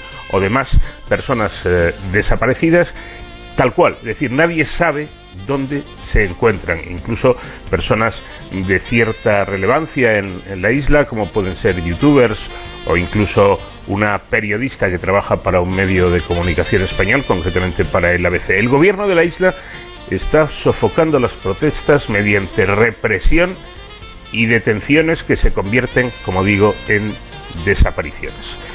¿Cómo está la situación? ¿Qué es lo que está pasando? Y sobre todo, ¿de dónde viene todo esto y a dónde se pretende llegar? Se lo vamos a preguntar a una experta como es la profesora Sonia Alda, profesora de Relaciones Internacionales de la Universidad Pontificia de, Comillas y, miembro además del Instituto Elcano. Profesora, ¿qué tal? Muy buenas noches. Hola, buenas noches, ¿cómo estás? Encantada de tu programa. Muchísimas gracias y nosotros de, escucharla. ¿Qué hay detrás de, de estas protestas en, en, Cuba? Bueno, yo creo que hay una situación pues extrema, podríamos decir, ¿no? Es increíble comprobar durante tantísimos años la capacidad de supervivencia del pueblo cubano y me imagino que esta es ya después de tantos años de carestía eh, y muy particularmente con la crisis del propio régimen eh, chavista que proporcionó una importantísima válvula de oxígeno al régimen, pues cuando esa fuente de supervivencia se ha acabado prácticamente, pues vuelve a poner a la isla en una situación de absoluto aprieto. Si a esto le sumas eh, eh, la pandemia, eh, que hasta que, que era un caso aislado en América Latina por los pocos contagios que tenía, pero que parece ahora disparada, pues es una situación ¿no? en que la gente, como digo, pese a esa capacidad de supervivencia que tiene el cubano, pues todo tiene un límite. Y en este caso creo que las protestas se deben fundamentalmente a esto, al límite en el que la gente en situaciones de carestía absoluta pues eh, estas situaciones de protesta. ¿no? Parece muy interesante lo que dice, profesora, porque entonces podríamos afirmar que eh, la pandemia, la COVID-19, ha podido ser el detonante de un hartazgo de la, de la población que viene de hace muchos años. Pues verás, mm, esto me lo he ido preguntando desde el domingo, que es cuando, como bien decías, eh, se genera esta protesta, ¿no? Me llevo preguntando si realmente esta protesta es un proceso de del final de una de resistencia que indudablemente tiene que influir, pero eh, lo que me estoy preguntando es qué es lo que está realmente ocurriendo, es decir, qué origen tiene esta protesta, si es una situación de, de límite de supervivencia o es una situación eh, más política de resistencia ya a un régimen dictatorial como muy bien estabas describiendo con relación a los desaparecidos, cuestión que solo puede ocurrir en una dictadura como es la cubana. Bueno, mi pregunta es si, desde luego, esta situación es un detonante, pero si es una protesta de carestía o es una protesta más política. Yo creo que aquí le estamos dando una interpretación, mi impresión, ¿eh? pero no, no puedo asegurar nada, que es, eh, la estamos politizando demasiado, la estamos viendo más política de lo que creo que es realmente que es una denuncia de, de pues eso de carestía y que la gente es que no resiste más no puede vivir todo el día en una cola y además con el riesgo de contagiarse y además sin tener seguro que va a poder comer ese día no entonces no sé si esto acaba que acabe en una protesta explícita política en contra de la dictadura también está por ver. Pero que en este momento lo sea no lo sé. Esto es un detonante, pero yo creo que todavía no está muy claro eh, qué puede ser esto. ¿no? no lo tengo muy claro, la verdad. Confieso que no puedo contestar de manera cerrada. Bueno, lo que es evidente es que las comunicaciones con, con la isla, con Cuba, eh, yo me atrevería a decir que han sido cortadas intencionadamente. Por ejemplo, eh, yo lo he intentado con, un amigo, muy amigo mío cubano, que vive en, La Habana, eh, mandándole mensajes por WhatsApp y es que ni siquiera lo recibe. Luego, bueno, pues me he enterado de que Internet directamente se ha caído o lo han dejado caer. Por eso me parece importante una precisión que usted ha hecho, bastante lógica, por otra parte, y es de definir, es la de definir el régimen eh, eh, político cubano como una dictadura. me ha sorprendido que un partido de gobierno como Unidas Podemos e incluso miembros del, del gobierno del Partido Socialista, incluido el presidente, el señor Sánchez, no han pronunciado la palabra dictadura como muchos han dicho que no hay democracia, pero no ha dicho no hay democracia porque es una dictadura. Eh, quizás esto sea grave, es decir, eh, hay que llamar a las cosas por su nombre y hay que tener eh, las ideas claras y saber que sin ningún género de duda el, régimen de, de Cuba es, es dictatorial. Pues mire, yo, eh, como no soy presidente de ningún gobierno y soy ciudadana y además tengo libertad de cátedra y etcétera, etcétera, le puedo decir abiertamente que a mí me parece que es una dictadura. Eh, que no lo diga el presidente del gobierno ni, ni representantes políticos, eh, bueno, pues responde a, incluso pongamos, ¿no? Sin tener que justificar a nadie, pero pongamos, responde incluso a una política concreta, una política exterior determinada de este gobierno que considera que no por por no sé por intereses por proximidad eh, eh, que consideran oportuna o lo que sea no llamarle dictadura. Pero yo sí puedo decir que me parece que es eh, una una dictadura clarísimamente. Todo lo que has empezado a comentar desde el principio en relación a los desaparecidos pues claro claro que desaparecidos. Es que estamos diciendo ambos, coincidimos en que es una dictadura. Yo tengo un amigo que intenta escribirle y me pasa lo mismo que a ti, no entran los mensajes. ¿no? No, nada, es imposible comunicarte. Ahora, todo esto también tiene un límite, es decir, sería un error estratégico y creo que en eso el régimen castrista ha demostrado que es muy hábil. Eh, en este caso y a estas alturas del planeta y de la globalización, es casi infantil suponer que esto se acaba si cortas internet o metes a, te llevas a la gente desaparecida. Porque lo único que me imagino que puede hacer es agudizar, si la gente está muy enfadada, agudizar el ingenio para resistir todas estas actuaciones. El problema está en que el régimen cubano, incluso su nuevo presidente, sobre el que también creo que ha ayudado en esta protesta, lo escribí hace poco, las expectativas que Díaz Canivel podía crear, ¿no? Sobre un posible cambio. Y esto ha animado, quizás, a, bueno, a pensar que podría asumirse esta protesta de una forma distinta desde el poder y mucho me temo que ese, ese, ese, gobierno, aunque sea nuevo, pues carece de la cultura política, de la concepción política democrática necesaria para plantear otra posición que no sea la de represión. Y creo que esto va a debilitar aún más el régimen. Incluso eh, vimos eh, hace, hace horas prácticamente algo histórico, yo creo que por lo menos en la televisión en España, y es que un canal de, televisión, concretamente cuatro, en el programa de Risto Mejide, estaba entrevistando a una youtuber muy conocida en, Cuba y en, y en, Hispanoamérica, y se vio cómo entraron en su domicilio las fuerzas de seguridad y fue detenida hasta tal punto que la propia youtuber llegó a decir, si me pasa algo, si me ocurre algo, denuncio al, eh, porque será culpa del gobierno. Esto yo creo que no lo, había no lo habíamos visto los eh, telespectadores jamás y fue un momento eh, histórico. Pero más allá de la ilegalidad, que me parece que eso es algo absolutamente ilegal, mm, pone en valor y pone de manifiesto lo, que ya ha comentado usted, ¿no? Eh, la importancia de la globalización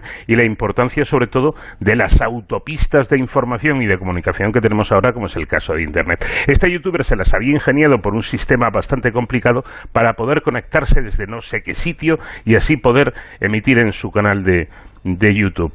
Estos avances tecnológicos lo que hacen es bueno, que resulte imposible ponerle puertas al campo, que la gente cubana, las nuevas generaciones ya saben lo que es el mundo y lo que hay en el mundo y lo que no hay en su país?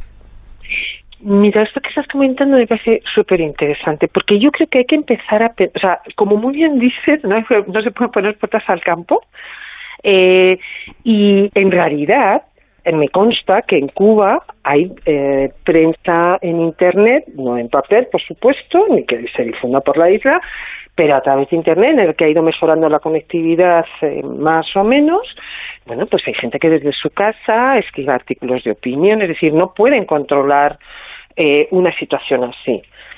Que puedan darse, que se ha dado el caso de esta, de esta chica que me comentabas, pues claro, porque es una dictadura y le van a hacer eso en situaciones de pánico para el gobierno que no sabe controlar esta situación.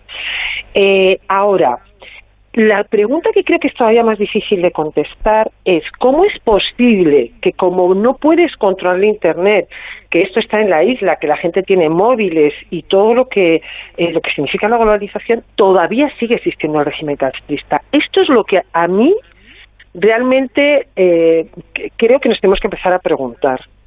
No es porque hay represión en Cuba, no hay porque es lamentablemente desaparecidos, sino porque siendo una dictadura, en Cuba sigue existiendo el régimen castrista. Y esa es la pregunta difícil que hay que pensar. Tenemos que saber muy bien cuáles son los, no sé cómo decirle, la cultura política cubana que entienden por libertad, que entienden por dictadura y por qué, a mi modo de ver, sigue cómo es posible que siga existiendo un régimen de estas características. Y esto no solamente se puede, este régimen no solamente se puede sostener por represión.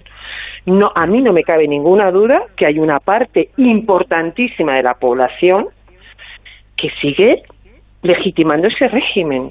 A partir de ahora no sé qué puede pasar, pero sin duda creo que tiene legitimidad para sobrevivir. No, no, es, es evidente y quienes, quienes hemos estado en Cuba mm, lo sabemos, eh, que hay un sector nada desdeñable de población que sigue fiel a, los principios de la revolución. Exacto.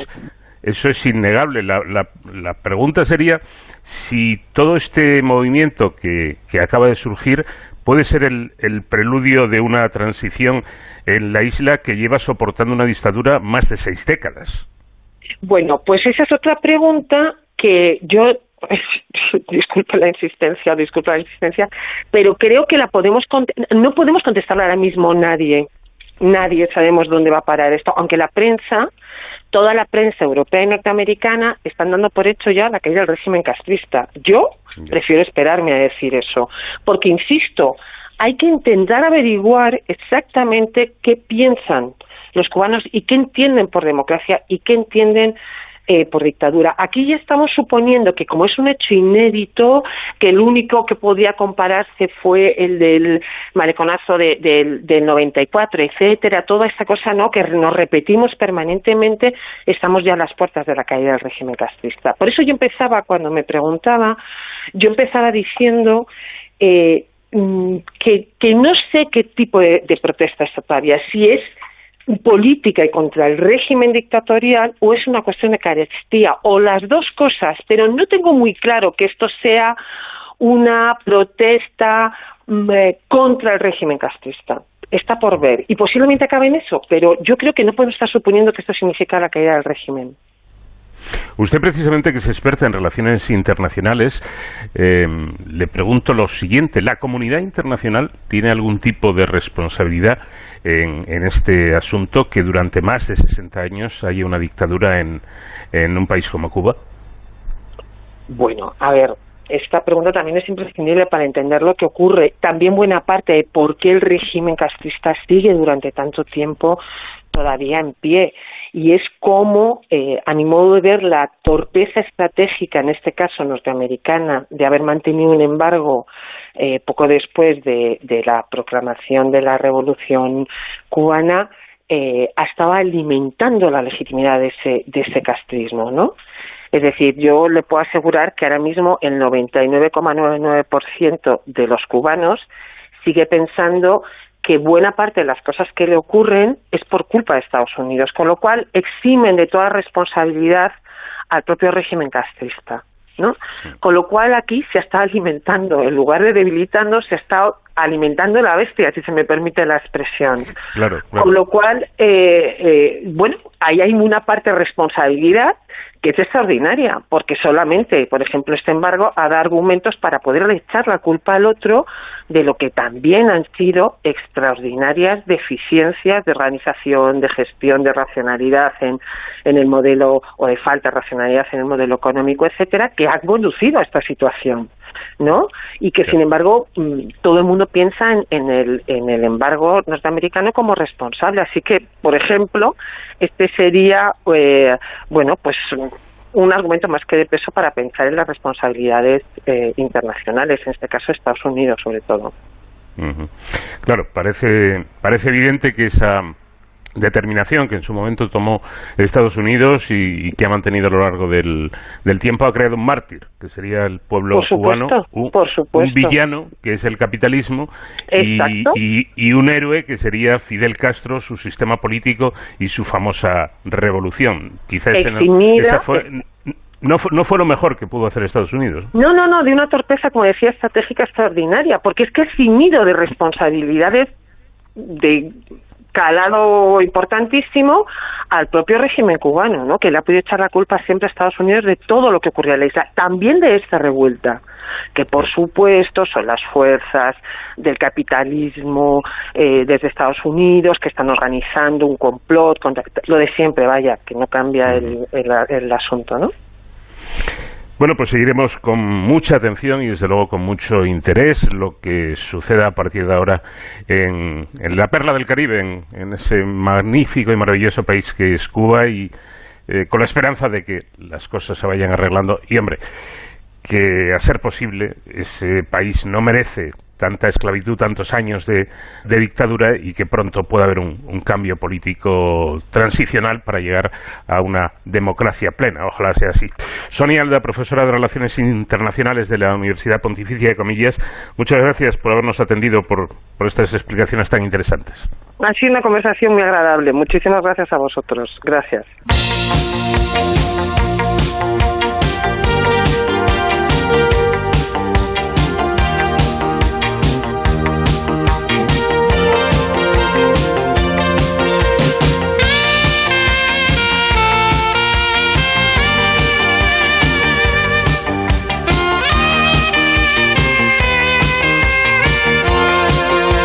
Desde luego el saxo no tenía secretos para él. ¡Qué grande!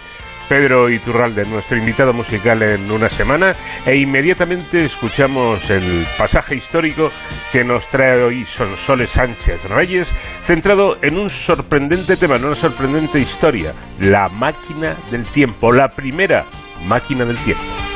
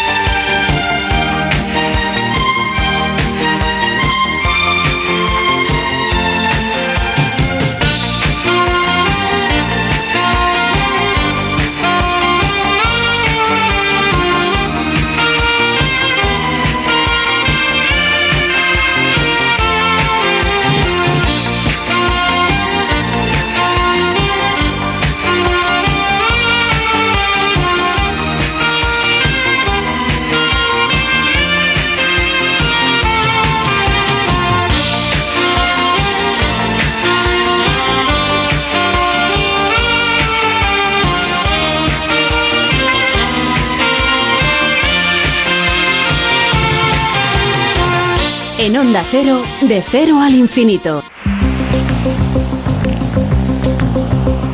El deseo de poder viajar en el tiempo es algo casi, casi tan antiguo como el propio ser humano. Ahora, los avances científicos y tecnológicos son de tal magnitud que pudiéramos empezar a pensar que ese sueño estaría un poco más cerca de ser realidad. Lo primero es tener la idea, y en esto ya saben que los humanos somos especialistas. Gracias a la imaginación, todo o casi todo puede ser visto. Sonsoles Sánchez Reyes, ¿qué tal? Muy buenas noches. Muy buenas noches, Paco. Así hace tiempo que en la literatura el hombre imaginó una máquina que pudiera llevarnos adelante o atrás en la historia y de inmediato viene a nuestra mente Julio Verne como el primer visionario, pero ahí precisamente comienza tu historia de esta semana. Ni el francés Julio Verne ni el inglés Herbert George Wells crearon la máquina del tiempo literaria. Verne jamás escribió esta idea. Wells sí, en su narración La máquina del tiempo de 1895, un científico victoriano viajaba al futuro en un artilugio de su invención. Más de 100 años se creyó que era la primera vez que una novela proponía que el ser humano pudiera dominar el tiempo y fascinó al público. Pero un español poco conocido lo había hecho ocho años antes. Enrique Gaspari Rimbau, en 1887, publicó en Barcelona su novela El Anacronópete, planteando por vez primera la posibilidad de moverse a través de la historia en un aparato. La máquina aparece en uno de los capítulos de la cuarta temporada de la serie de televisión española El Ministerio del Tiempo. En historias previas se viajaba en el tiempo mediante magia, sueños, intervenciones celestiales o trances. La novedad del anacronópete es que el protagonista descubre cómo está hecho el tiempo e inventa una máquina para deshacerlo. Con este libro, Gaspar crea los viajes en el tiempo y es uno de los padres de la ciencia ficción. Enrique Gaspar y Rimbaud, 1842-1902, más dramaturgo que novelista, trató poco lo fantástico. Escribió teatro desde joven con estilo realista de crítica social, inusual en la época. Como diplomático, tuvo acceso a autores de la primera ciencia ficción que a España no llegaban. Cultivó varios géneros, incluso libros de viajes. Christine Buchanan, su bisnieta, lo describe como ingenioso, inventivo, generoso, alegre, un hombre de gran carisma y encanto personal. Nació en Madrid, de padres actores. Al morir su padre, la madre, Rafaela Rimbao Sáenz, y los tres hijos se trasladan a Valencia. Allí Gaspar estudió humanidades y filosofía sin terminarlo y acabó trabajando en la Casa de Banca y Comercio del Marqués de San Juan. Autor precoz, a los 13 años escribió su primera zarzuela. A los 14 era redactor de la Ilustración Valenciana. A los 15 su madre protagonizó su primera comedia y a los 21 se trasladó a Madrid para ser escritor. Entre 1868 y 1875 fue su época más fecunda, con obras criticando los valores burgueses, pioneras en el teatro social español. Escribió numerosos artículos, poesías y narraciones en La Época, Blanco y Negro y La Ilustración Española. A los 23 años se casó con Enriqueta Batllés Bertrand de Lis, aristócrata cuyos padres no aprobaron la boda. Tras el nacimiento del segundo hijo, ingresó a los 27 años en la carrera consular. Tras destinos en Grecia y en Francia, fue cónsul en China, primero en Macao y luego en Hong Kong. Este tiempo escribió y estrenó obras, además de colaborar en el Diario de Manila. De vuelta es destinado a Olorón y reside en Barcelona, donde estrena una obra en catalán. Seguirán destinos en el sur de Francia. Siendo cónsul en Marsella, muere su mujer. Enfermo, se retira a Olorón con su hija, su yerno y sus nietos, falleciendo a los 60 años de edad. Mientras la máquina del tiempo de Wells nunca ha dejado de imprimirse en todo el mundo, el anacronópete tuvo poco impacto y cayó en el olvido. Más de un siglo después, un club de ciencia ficción español rescató el texto que en 1999 distribuyó en disquets. Más que ciencia ficción es fantasía y crítica social. No es un estudio científico.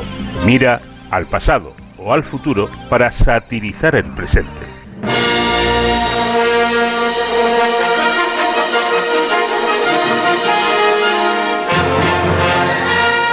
Parece coincidencia que Gaspar y Wells idearan la invención casi al mismo tiempo.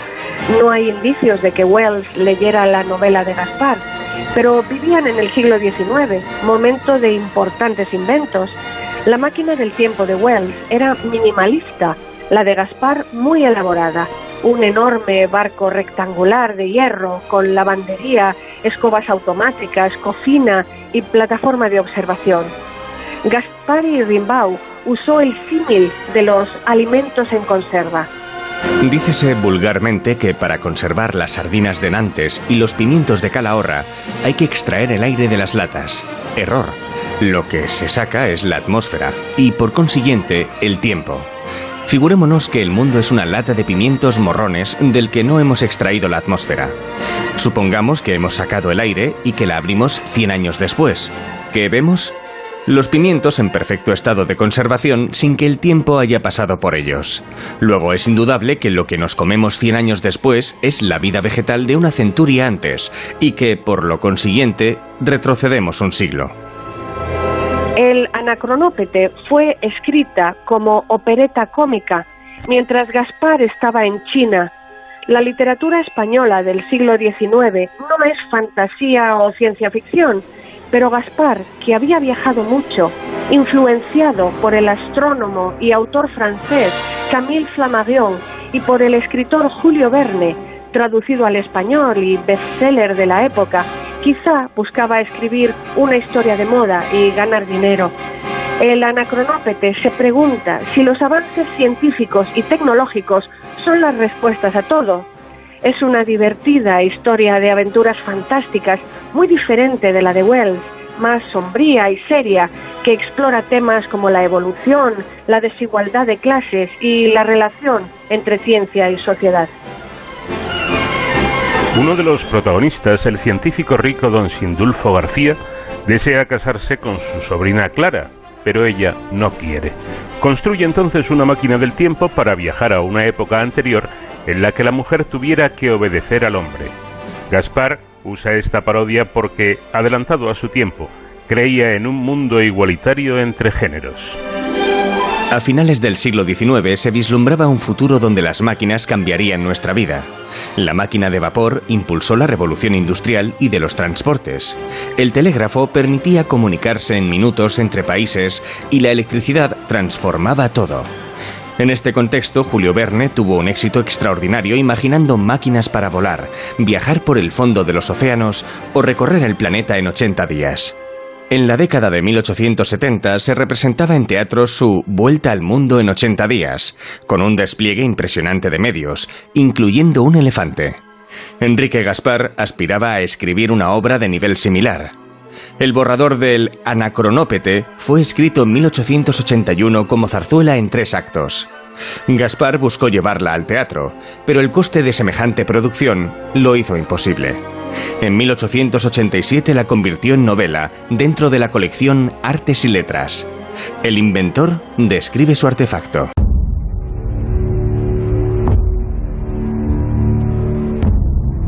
El anacronópete, que es una especie de arca de Noé, debe su nombre a, a, tres voces griegas, ana, que significa hacia atrás, crono, el tiempo, y petes, el que vuela, justificando así su misión de volar hacia atrás en el tiempo, porque en efecto, merced a él, puede uno desayunarse a las 7 en París en el siglo XIX, almorzar a las 12 en Rusia con Pedro el Grande, comer a las 5 en Madrid con Miguel de Cervantes Saavedra, si tiene con, con qué aquel día, y haciendo, haciéndose de noche en el camino desembarcar con Colón al amanecer en las playas de la Virgen América.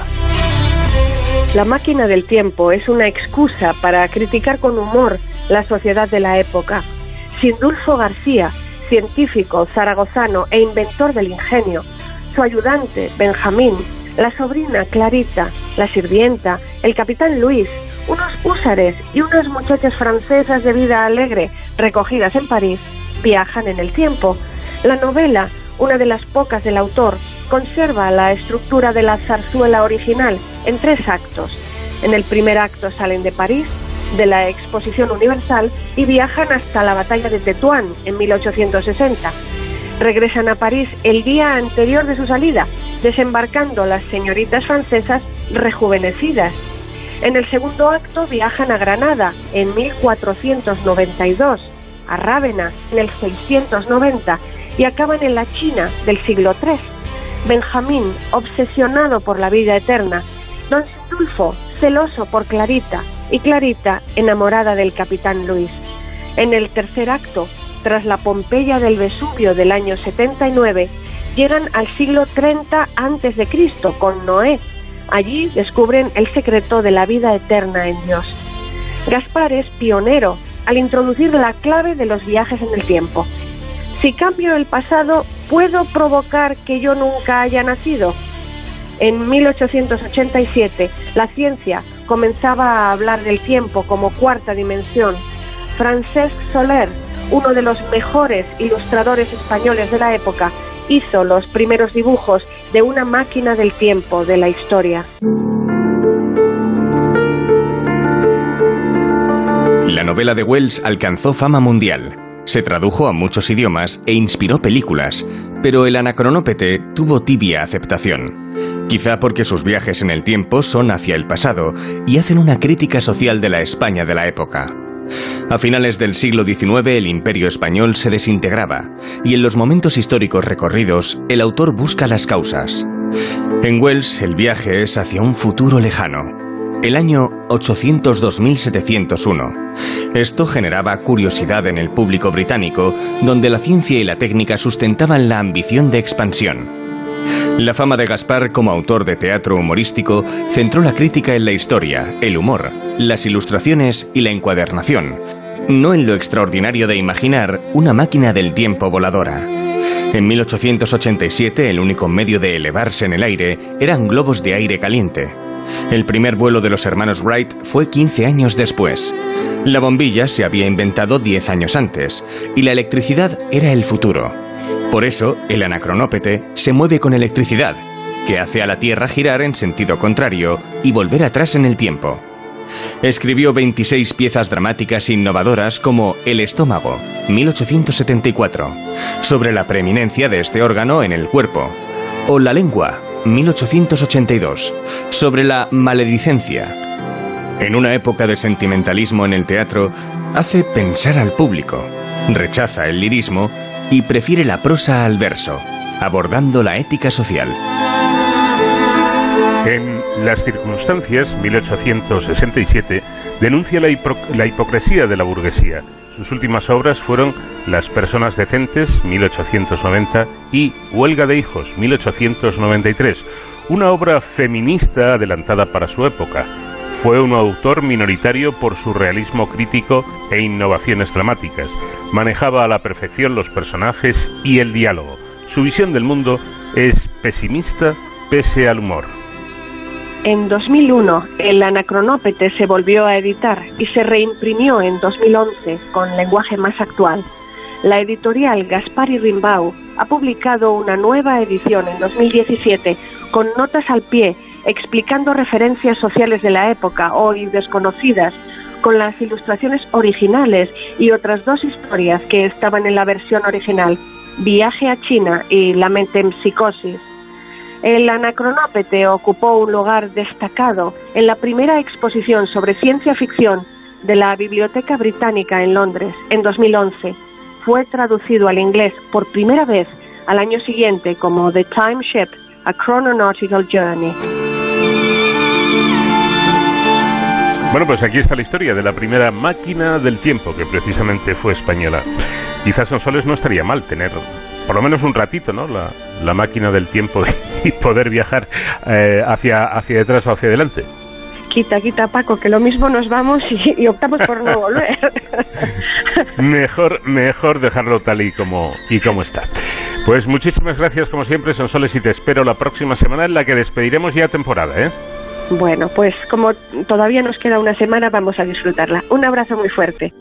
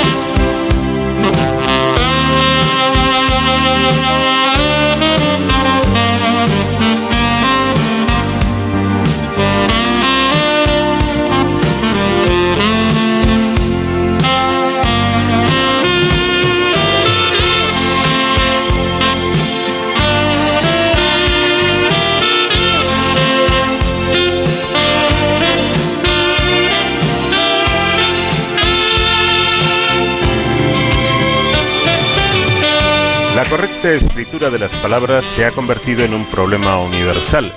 Pese a los grandes avances experimentados por el ser humano en el uso de nuevas tecnologías, parece que las, faltas de ortografía siguen estando ahí. El Instituto de Neurociencias y Alto Rendimiento, liderado por el profesor José Ramón García Guinarte, acaba de crear el Sistema de Inteligencia Ortográfica, SIO, un programa que pretende terminar con la problemática de las faltas de ortografía tanto en jóvenes como en adultos. Para conseguirlo, impulsado desde el Instituto de Neurociencias, su creador ha ideado un programa mental que ataca la raíz de estas dificultades aprovechando las altas potencialidades de nuestros cerebros. Más de 25 años de trabajo en el campo del alto rendimiento académico han permitido al autor del método SIO constatar que las dificultades con la ortografía persistían en una tipología específica de alumnos independientemente de sus hábitos de lectura, de su edad o de su nivel académico. Incluso estos alumnos se caracterizan por el predominio de un sistema de procesamiento auditivo o cinestético en detrimento del sistema visual. Este hecho es el que provoca importantes dificultades a la hora de realizar una correcta escritura de las palabras, ya que en este tipo de cerebros es más complicado representar, representar mentalmente las palabras escritas. Profesor José Ramón García Aguinarte, buenas noches. Hola, buenas noches, ¿qué tal? Me gustaría incidir en esto que, acabo de comentar. ¿no?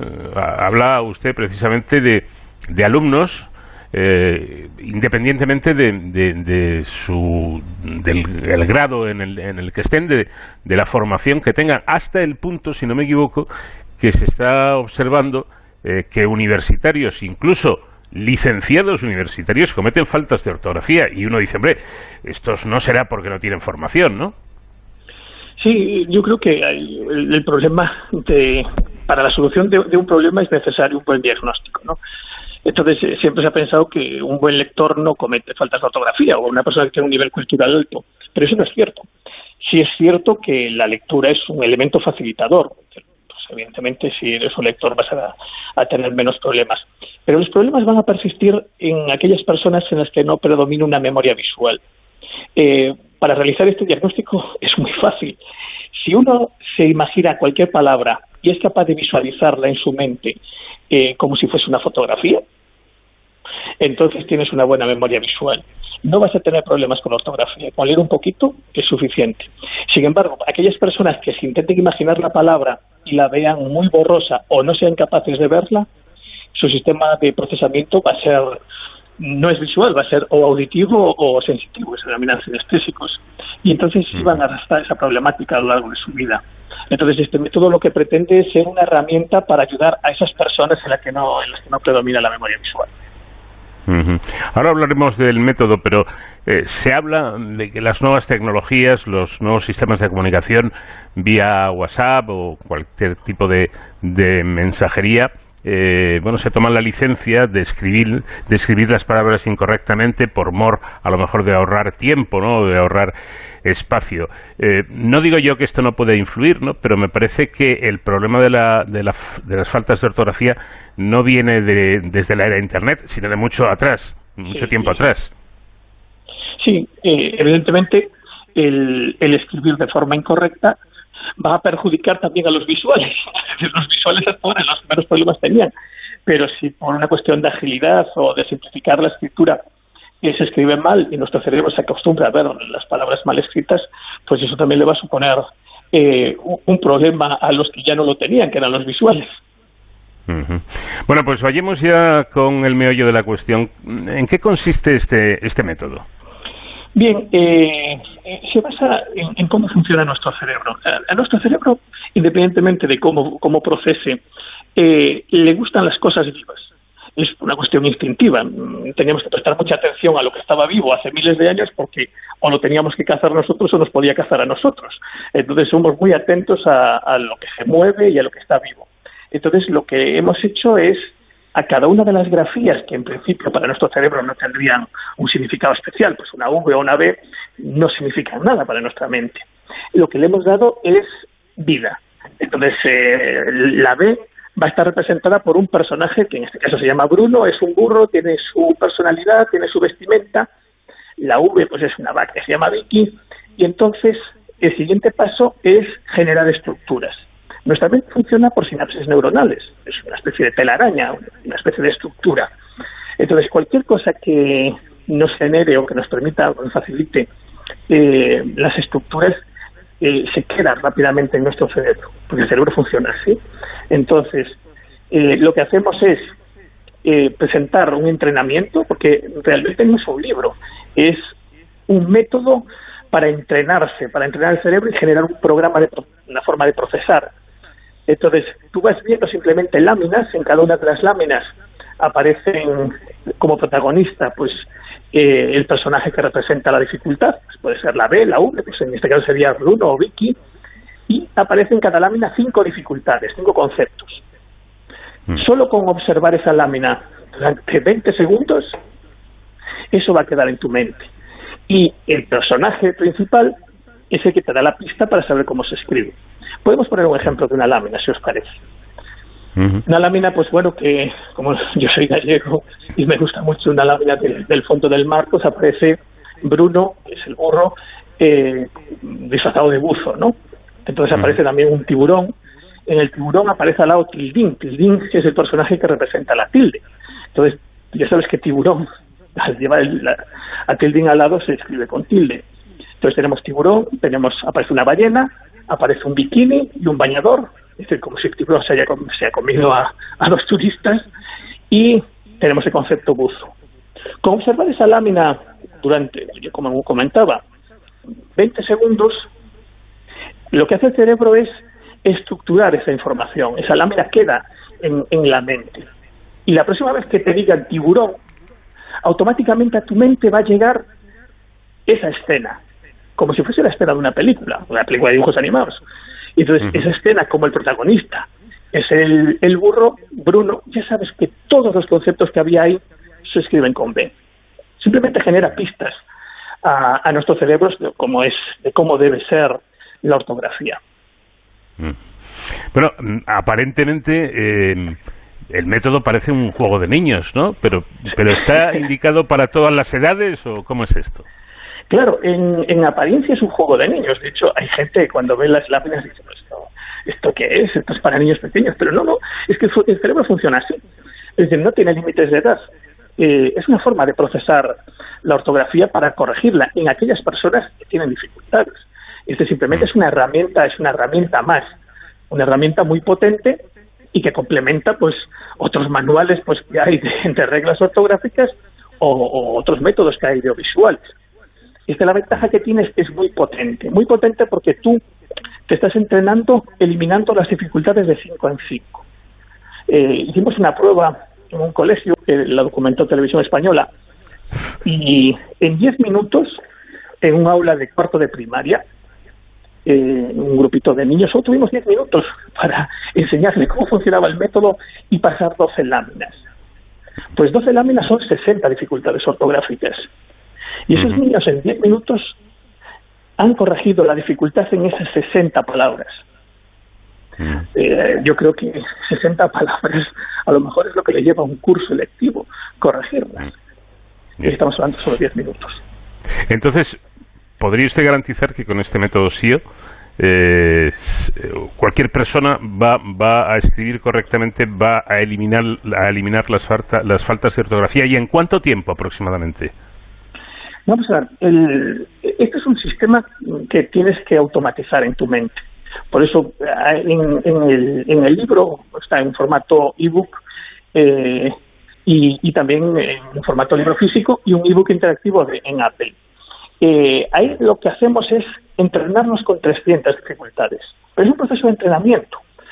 Después lo que se pretende es que cuando aparezca una dificultad utilices la misma metodología. Es decir, la asocies con el personaje y entonces ya ha desaparecido esa dificultad. Entonces, eso es lo que se pretende. Se pretende un entrenamiento y que sea un método vivo, porque aquí estamos trabajando con 300, solo con 300 dificultades.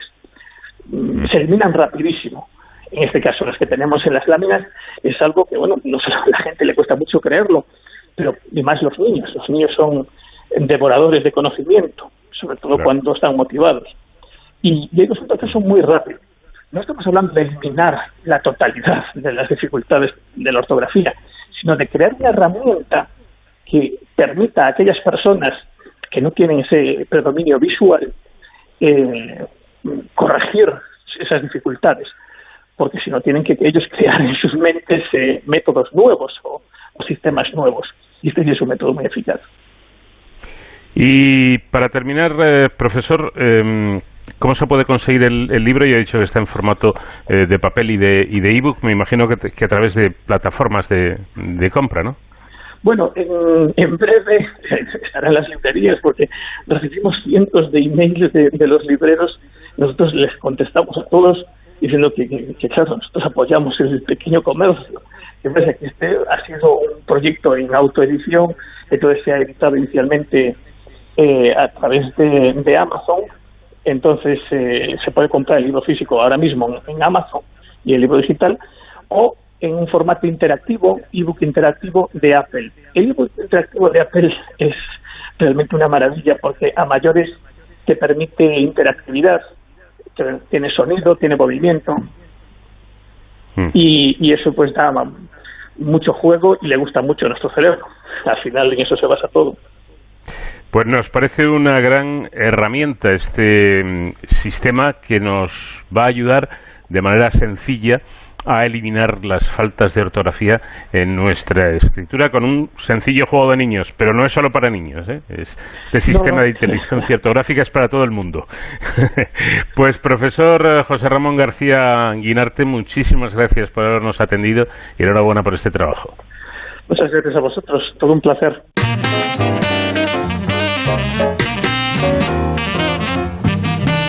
Pues hasta aquí llegamos porque nuestro tiempo termina. Vamos a hacerlo con un guiño al Pedro Iturralde más jazzístico, con esta preciosa canción titulada Óleo. Por esta semana nada más, pero volvemos la próxima. Será ya nuestro último programa de la presente temporada. Estuvo en la realización técnica Luciano Branca. Les habló encantado, como siempre, Paco de León. Que tengan una muy buena semana. Adiós.